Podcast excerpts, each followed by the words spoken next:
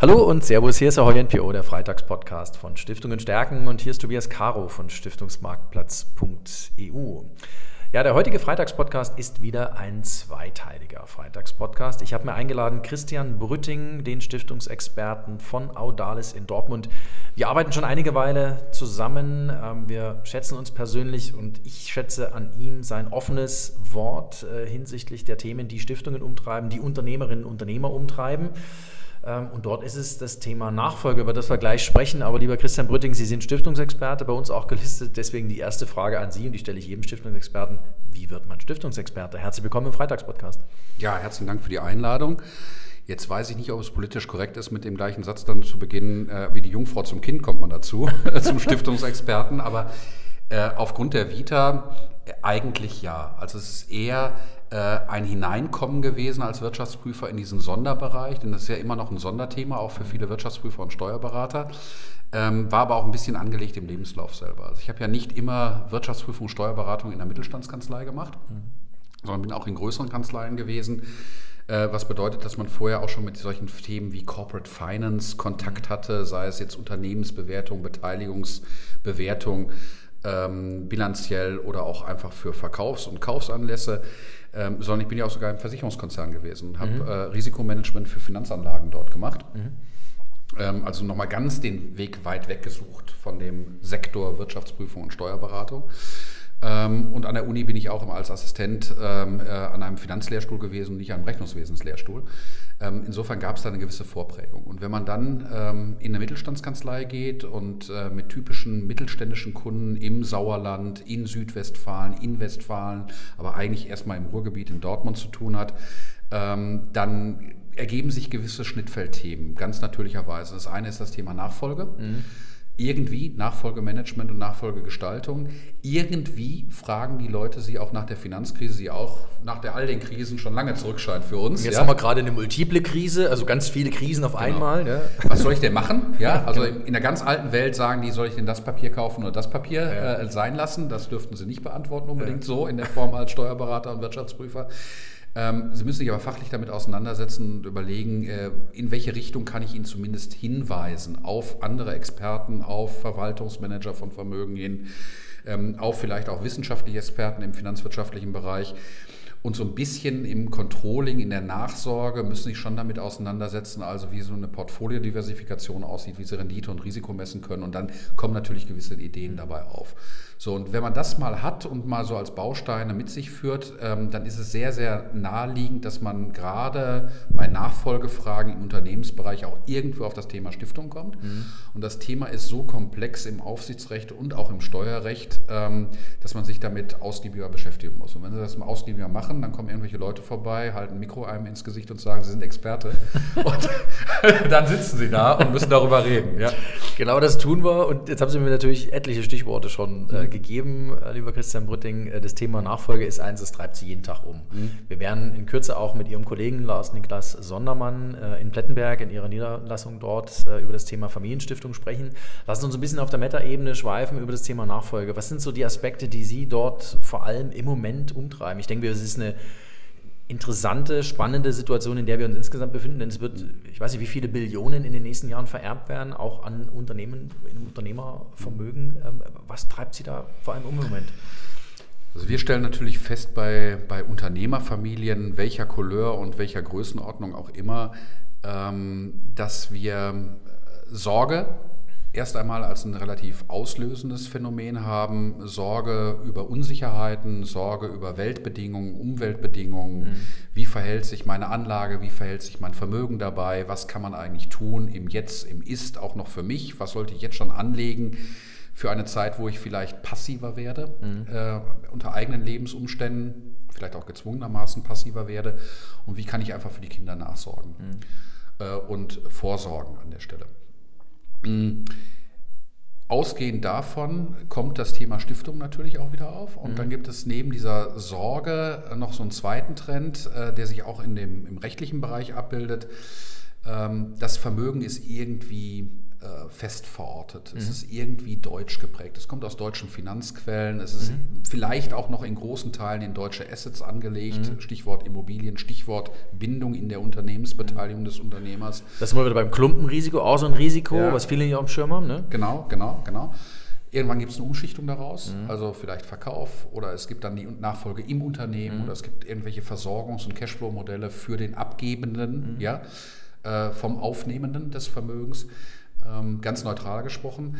Ähm, aber neben dieser Situation der festen Verortung, der irgendwie Abhängigkeit von der Scholle, um es mal mhm. ganz bildhaft zu sagen, gibt es natürlich die Mobilitätstrends. Also auf ja. Krisen reagiert man auch durch Mobilität. Mhm auch auf unsere gesellschaftlichen Bedingungen vielleicht. Ähm, und die Kindergeneration heutiger Unternehmenfamilie ist global mobil. Also die wollen sich das nicht vorschreiben lassen, nur an Deutschland zu bleiben. Die wollen auch nicht nur an das Unternehmen gebunden sein. Es gibt sowieso diese grundsätzlich häufig zu treffende Zweiteilung zwischen eher wirtschaftlich affinen Nachfolgern, die auch irgendwo in diese Richtung mhm. des Unternehmens schon schielen und sagen, naja, ich brauche vielleicht eine Unterstützung und Hilfe und ein anderes Modell, aber ich sehe mich auch eigentlich schon als Unternehmer. Und solche, die das nicht machen. Und solche, die das nicht machen. Ja. So. Und dann gibt es aber den Gerechtigkeitssinn in Familien zu sagen, beide müssen versorgt sein. Mhm. Und für beide muss gesorgt werden. Und sei es auch durch die Umgestaltung des Vermögens, durch äh, die Freigabe von Unternehmensbeteiligung dafür, dass man sowas wie Abfindung bekommt oder Verzichte bekommt und dann ist halt wieder Geld ins Spiel, da sind Liquidität im Spiel und Liquidität sucht Anlage, egal was ich dann selber mhm. auch noch treibe mit einem ganz anderen Lebensplan. Ähm, und Anlage heißt dann hinterher äh, Finanzanlage im Zweifelsfall. Das heißt aber, wir sprechen auch über Mobilität von Vermögen und wir sprechen darüber, dass das Vermögen ins Ausland wandert und ja. eben nicht mehr nur in Deutschland verortet das ist. Das ist auch eines dieser Trends, aber auch die, die Problematik, sich im Zweifelsfall in andere Rechtskreise reinzubewegen, entweder mhm. weil ich Teile des Vermögens verschiebe oder wie ich es eben mit dem anderen Mobilitätsfaktor versucht habe deutlich zu machen, ich als Person wandere. Mhm. Bin im Studium im Ausland, plötzlich treffe ich die Liebe meines Lebens, dann äh, ist es nicht die Rückkehr Rückkehr nach Deutschland, sondern ich habe auch ein Studium vielleicht gemacht, was dann dazu führt, dass ich dauerhaft im Ausland leben darf. Mhm. Aber eigentlich gibt es diese Unternehmensbeteiligung und eigentlich gibt es diese Immobilien. Und das könnte nun dazu fügen, dass ich plötzlich ein Steuerpflichtiger im Ausland werde, vielleicht nur ähm, temporär, vielleicht habe ich mich auch nur zeitweise mit Doppelbesteuerungsaspekten auseinanderzusetzen, vielleicht mhm. dauerhaft in verschiedensten Steuerarten. Und die Frage, wie schützt man? An der mhm. Stelle vorsteuern. Oder neutraler formuliert, wie optimiere ich den Steuerfaktor? Mhm. Und da muss ich mir aber überlegen, welche Strukturen wähle ich an mhm. der Stelle. Mhm. Und ein Schlagsatz ähm, bei uns durchaus in der Beratung als Zielsetzung ist dann häufig zu sagen, naja, dann halt doch die Menschen flexibel in ihren Lebensplänen und mobil, mhm. aber versuche das Vermögen so zu verorten und so stabil zu halten, dass wir mit einem reduzierten Set von Vari äh, Variablen, Variablen und Parametern umgehen müssen, es im deutschen Steuerrecht beispielsweise behalten, auch in der deutschen äh, Besteuerung der Zukunft noch verorten können. Äh, und welche Instrumente können denn sowas realisieren, selbst für ausländische Assets gegebenenfalls? Mhm äh, als auch für die existierenden, wenn die Menschen plötzlich um den Globus rumkreisen. Mhm. Und da ist Gott sei Dank ein relativ altes Instrument in der Welt, nämlich die Stiftung, mhm. die relativ viel davon auch durchaus unter heutigen Bedingungen noch lösen kann. Mhm. Also wirklich ein, ein Vehikel, das Vermögen über die Zeit hinweg tatsächlich zu erhalten äh, unterstützt. Ähm, welche Rolle spielt, wir werden es ja auch in Bälde hören, das Thema Familienstiftung dabei? Also muss es immer die gemeinnützige Stiftung sein, die klassische rechtsfähige Stiftung versus Familienstiftung? Welche Rollen spielen diese verschiedenen Stiftungsmodelle dabei? Ähm, Verbrauchsstiftung haben wir jetzt auch ganz äh, akut äh, ja, durch die Stiftungsrechtsreform nochmal geregelt bekommen oder vorgesetzt bekommen. Ja? Also muss das Tableau kennen und mhm. man muss überlegen, äh, für welche Zielsetzung brauche ich denn eigentlich welches Stiftungsmodell. Mhm. Ja?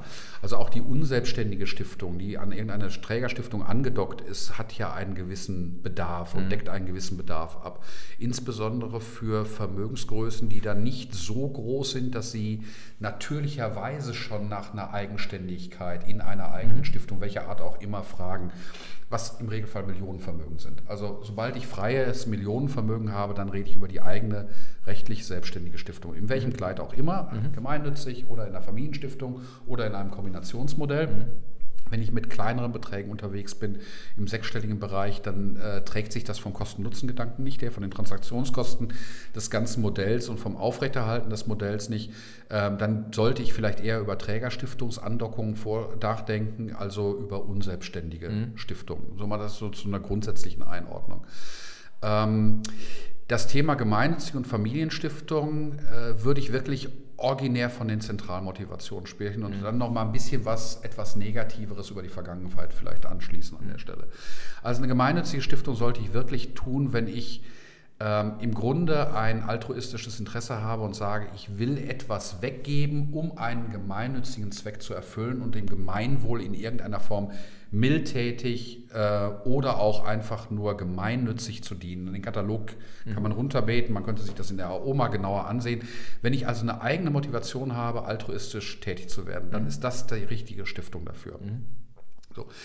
Dieses Gemeinwohlinteresse wird halt vom Staat gefördert, auch durch steuerliche Vorteile. Mhm. Und diese steuerlichen Vorteile verführen manchmal manche Berater, aber auch manche Leute, die nach Stiftungen fragen, in der ersten Schritt danach, äh, sich dadurch treiben zu lassen und zu sagen, naja, dann mache ich immer eine gemeinnützige Stiftung, weil da gibt es ja auch einen Steuervorteil. Also nicht nur, dass ich was erreichen kann, sondern ich bin da vielleicht auch noch Herr im eigenen Hause, äh, kann weitermachen wie bisher. Mit meinen GmbHs habe ich das bisher vielleicht auch so gelebt oder versucht zu leben zumindest in diesen Umfeldbedingungen.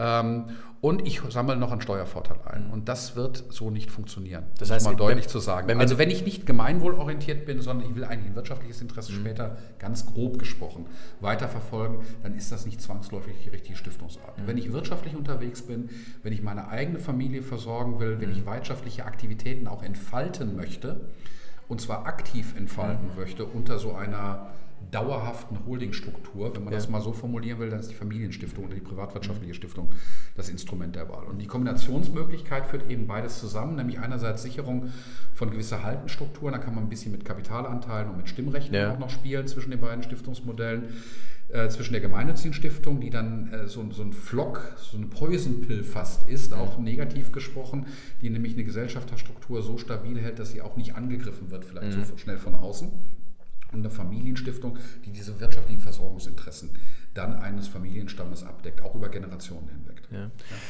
Sie hatten mir im Vorgespräch auch den Tipp mitgegeben, wir wollen ein bisschen über Do's und Don'ts noch sprechen. Und äh, eine Stiftung oder eine Familienstiftung gründe ich nicht von Todeswegen. Das ist so ein Hinweis, den man vielleicht auch noch mal ein bisschen hochwerfen kann. Warum ist das so? Warum glauben Sie, dass das ein Fehler wäre? Also Stiftungen, wenn man sie hinterher richtig durchspielt, müssen geplant werden, wie Projekte. Und äh, das, da muss sich, müssen sich beide Seiten darauf einlassen. Beide Seiten heißt, der Berater mhm. muss die Fähigkeit haben, in Projekten zu denken und in Projektplänen mhm. zu denken mhm. und auch in, vielleicht in Szenarien der Zukunft zu überlegen, was jeweils passiert.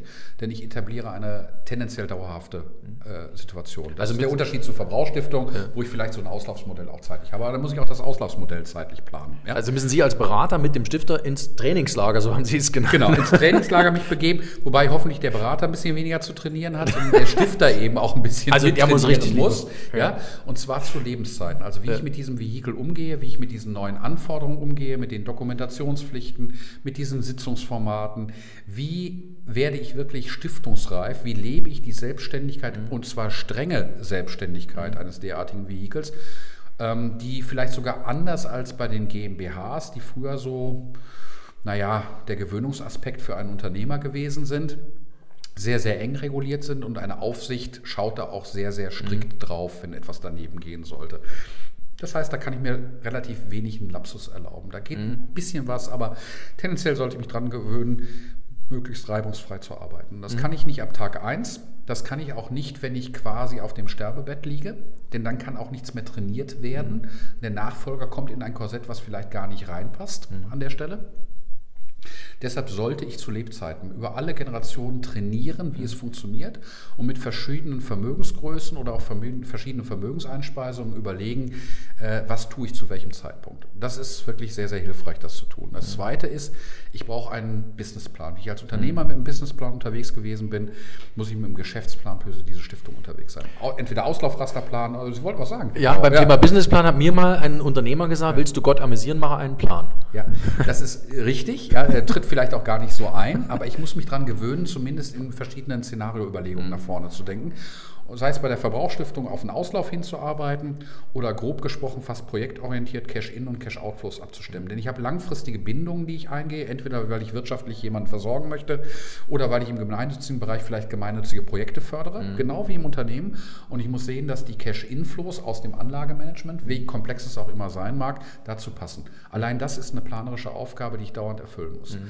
Und dann kann ich nochmal überlegen, eigentlich, wie entwickle ich dieses Geschehen nach außen? Also was ist meine Anspruch? Wie hebe ich die Hürde für mich selber immer weiter höher vielleicht an ja. verschiedenen Stellen? Höchst interessant. Also man muss sich nur mal vorstellen, bei Familienangehörigen, da startet, startet es mit den Grundschulkindern, die vielleicht heutzutage schon ein iPad haben möchten. Das ist noch eine relativ geringe Ausstattung. Am Ende habe ich die Situation, dass ich in Familienstiftungen, und da haben wir wirklich auch äh, langjährig Stiftungen schon betreut, die über mehrere Generationen gelaufen sind, äh, mehrere Leute im Studium habe, im Auslandsstudium. Ich muss Studiengelder abdecken, ich habe ganz andere Anforderungen vielleicht für Forschungsprojekte mhm. und ähnliches. Das ist schon mal ein ganz anderes Kaliber, ja. wenn ich das planen muss. Und da kann ich mir natürlich unter Unterstützung holen, auch über Kuratoren, sollte ich auch vielleicht tun. Ähm, aber ich kann sowas nicht einfach nur auf dem Blatt Papier akut ad hoc in dem Moment entwickeln, sondern ich brauche ein Vorgehen nach vorne, einen Plan. Sagt Christian Brütting, Stiftungsexperte bei Audalis in Dortmund. Vielen, vielen Dank, dass wir über das Thema Nachfolge im Freitagspodcast MPO in Teil 1 sprechen durften. In Teil 2 sprechen wir noch ein bisschen über andere stiftungsfachliche Fragen, die Stiftung momentan umtreiben. Das war's mit Teil 1, lieber Christian Brütting. Vielen Dank. Gleich geht's Danke weiter. Auch. Und liebe Hörerinnen und Hörer, bleiben Sie uns gewogen hier auf stiftungenstärken.de. Natürlich gibt es jeden Freitag eine neue Folge Freitagspodcast und die Stiftungsexperten, unter anderem Christian Brütting von Audalis, sind bei uns natürlich in der Stiftungsexpertenübersicht eingelistet auf www.stiftungenstärken.de.